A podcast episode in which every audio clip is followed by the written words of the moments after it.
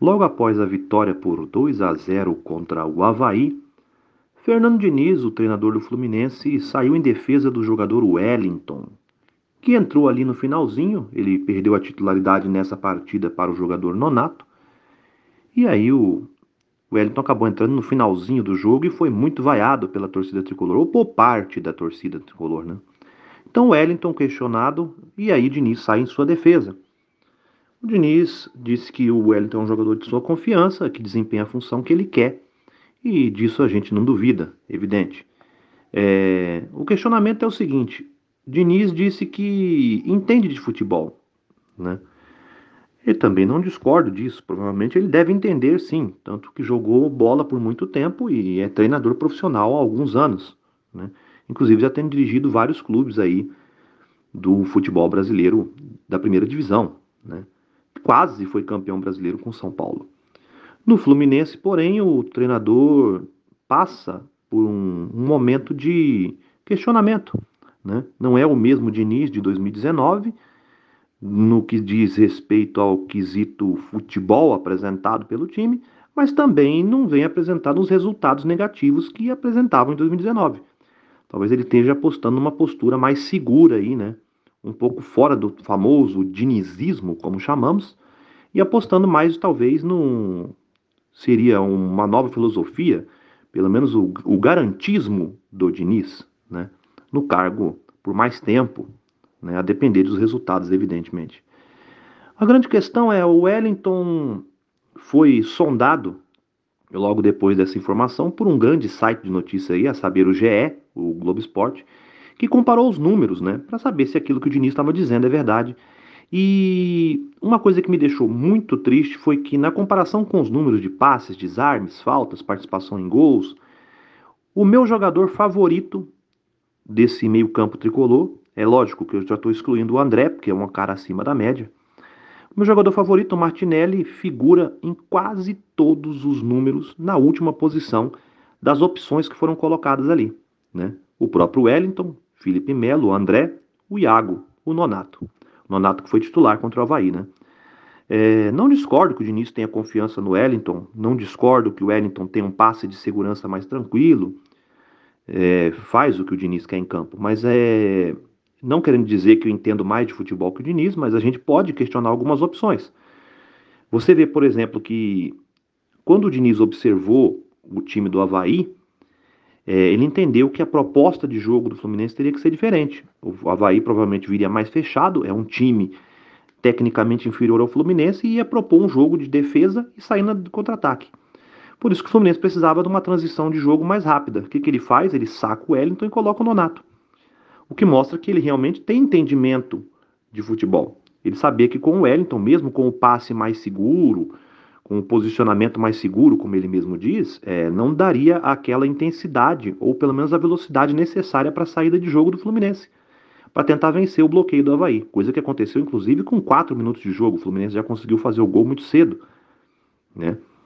Então, tudo depende de como o Diniz quer propor o jogo. Não estou dizendo aqui que a gente precisa execrar o Wellington, nem que ele não, se, não seja uma peça que possa ser usada no elenco do Fluminense. Mas o que me parece é que o Diniz insiste com o Wellington porque na cabeça dele é o jogador que mais se parece com o Felipe Melo, que talvez fosse a primeira opção da posição ali na cabeça do Diniz. Como o Felipe Melo está fora, porque está com problemas físicos, aí o Wellington permanece naquela posição.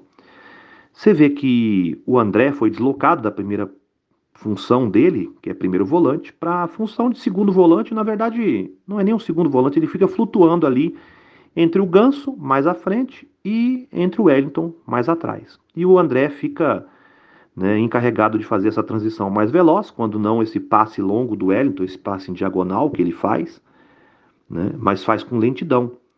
O Nonato já faz com mais velocidade. O Martinelli, em tese, faria com mais velocidade também. Infelizmente, o Martinelli está numa fase muito ruim. Uma pena, eu gosto muito dele, mas a verdade é essa. Mas aí tem o Iago também. O Iago é um jogador de muita entrega, muita marcação, mas falta para ele esse passe, essa jogada principal ali para fazer a jogada junto com o Ganso. Então o que, que o Diniz opta? Coloca o Wellington para essa saída mais segura de bola, mesmo que com menos velocidade, e deixa a encargo do André essa jogada com mais velocidade quando possível. Né? E aí essa tabela com o Ganso ali.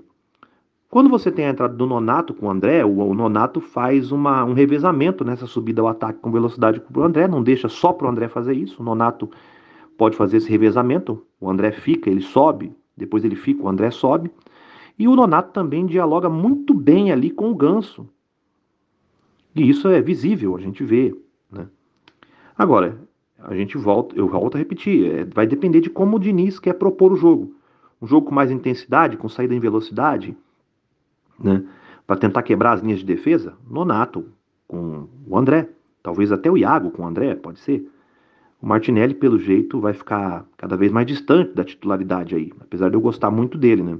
Eu prefiro ele, mas a gente tem que aceitar a realidade.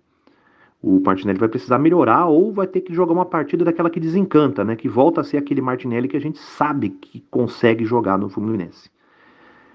Ou o Diniz propõe então um jogo mais cadenciado, um jogo mais lento, com mais segurança de passe, com o Wellington ali deixando para o André dialogar ali com o Ganso.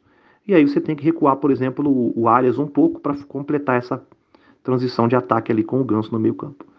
Com o Nonato é diferente, você já pode liberar um pouco mais o, o Arias, o André e o Nonato podem fazer essa complementação muito bem ali, os dois se movimentam muito, né?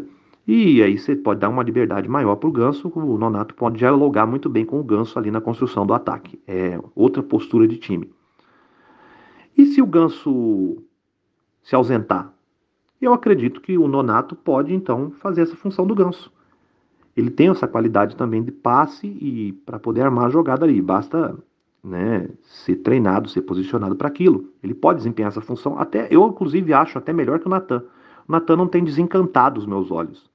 Ele não tem feito nada que possa me deixar tranquilo com o Natan de titular ali no lugar do Ganso. Ele não faz aquela função, eu não sei o que, que o Natan na verdade faz.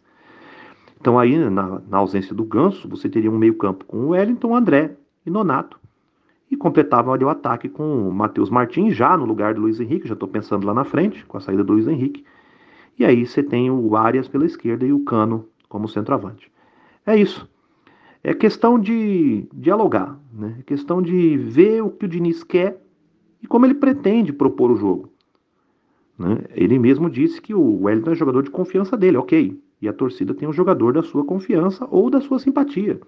Ninguém aqui está dizendo que o Diniz não entende de futebol. Calma lá, Diniz. Fica calmo. Não é isso. Mas é que cada um tem o direito de ter sua opinião, é evidente. E eu recomendo ao, ao treinador tricolor não tentar silenciar a torcida tricolor, não nesses termos, né? com essa arrogância de dizer que eu entendo de futebol. Até onde eu sei, você realmente entende de futebol. O fato é que não importa se a gente não é profissional, todo mundo tem um pouco de treinador de futebol. O problema é que não tem tanto clube assim para contratar tanto treinador no Brasil, né? É isso. Ficamos por aqui. Esse foi o TTP no podcast aí do Panorama Tricolor.